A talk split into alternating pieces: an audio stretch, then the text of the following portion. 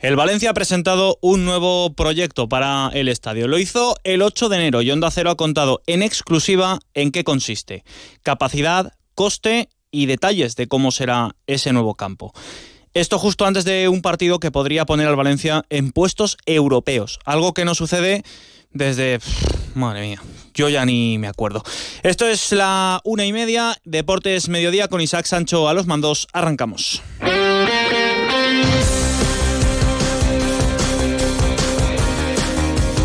Deportes Mediodía con Sergi López.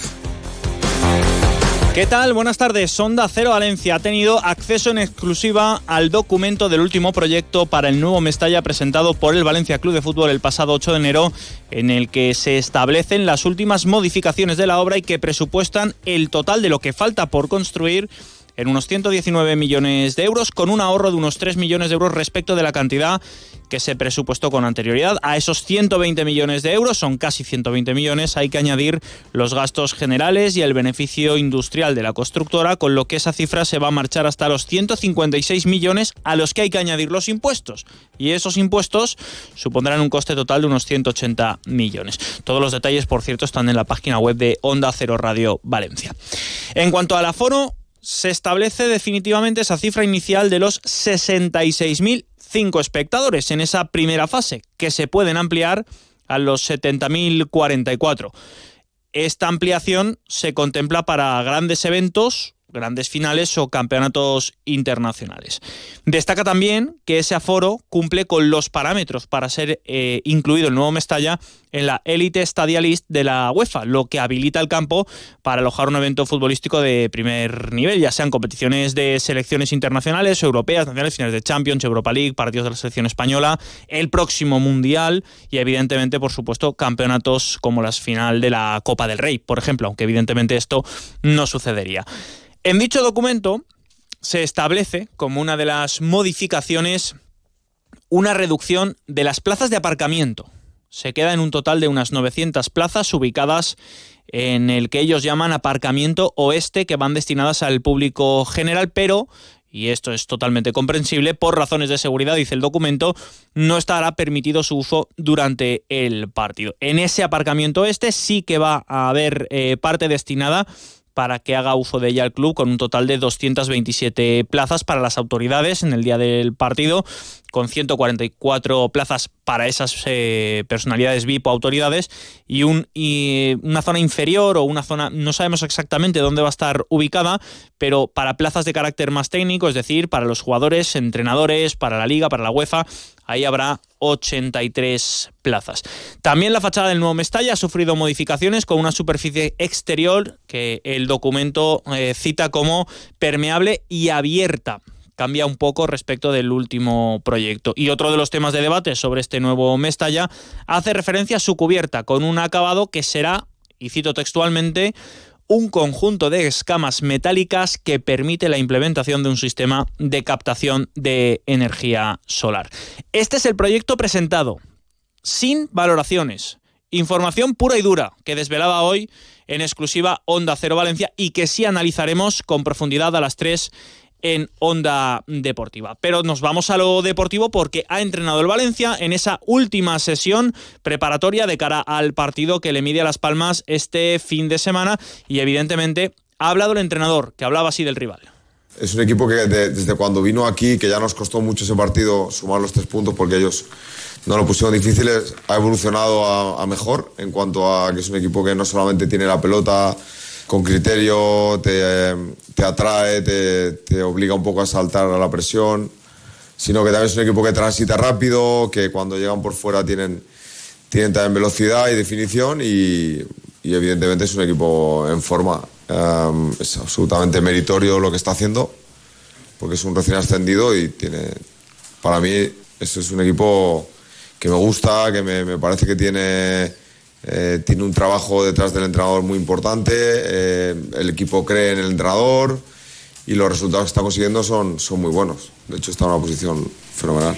En esa última sesión preparatoria con Canos y con Almeida, de hecho Canos va a entrar en la convocatoria, también Mukhtar Diacabí reconocía a Calleja que evidentemente Diacabí llega pues con sensación de cansancio después de la Copa Africana de Naciones y que pese a que sí que va a estar, vamos a ver si sale de titular, pero ya ha dicho que le va a dar descanso más adelante. Diego López no ha estado, evidentemente está operado y, ha estado en casa, Thierry última su recuperación en el gimnasio y evidentemente eh, con la duda de Almeida que no va a entrar en la convocatoria pero que eh, va haciendo partes ya de, entrenamiento con el grupo. Hoy ha completado la sesión y que por tanto se acerca ya su recuperación. Le han preguntado a Baraja sobre si piensa en su renovación, pero no le ha hecho mucha gracia.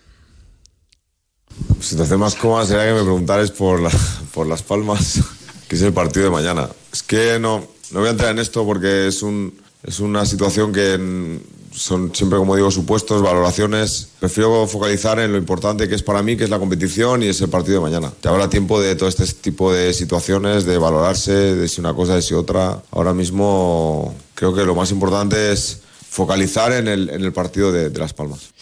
Esto en el Valencia, por cierto, que se acerca a la hora de comer. Si se quieren comer un arrocito de los mejores que hacen en Valencia, solo tienen que marcharse a Borja Azcutia, Almirante Cadarso, número 16. Deportes Mediodía en la provincia de Valencia. Las últimas tendencias y las firmas más reconocidas para tu hogar te están esperando en Sánchez Pla. Ven y descubre las tendencias del hogar en mobiliario, cerámica, cocinas, baños, electrodomésticos y por supuesto en ahorro energético. Diseñamos el proyecto de tu vida a medida. Tenemos todo lo que tu hogar necesita para ser el protagonista. Pide tu cita en sánchezpla.es. En el Levante Unión Deportiva ya hay lista de convocados de Javi Calleja con Fabricio. Ojo con Fabricio que entra en la convocatoria. No está para más de 10-15 minutos. De hecho, no iba a entrar en la convocatoria a primera hora de esta mañana. No lo ha hecho. Eh, pero mm, el técnico ha decidido incluirlo, está por tanto en esa lista de convocados. Vamos a ver en disposición de cuántos minutos eh, está de jugar el futbolista. Sin Cocho y sin Algovia por lesión, sin Buldini por sanción y con Blesa fuera por decisión técnica. Es increíble lo que le están haciendo a este chico. Andrés García, Xavi Garde, Carlos Álvarez y Espi que debutan una convocatoria son los jugadores que completan el banquillo para eh, Javi Calleja en el partido esta noche. Recuerden, ocho y media en el Ciudad frente al Leganés. Hablaba Calleja de los errores. La indignación sigue ahí. Eh, la comparto con todo el levantinismo, con toda la afición, con todos los que estamos aquí.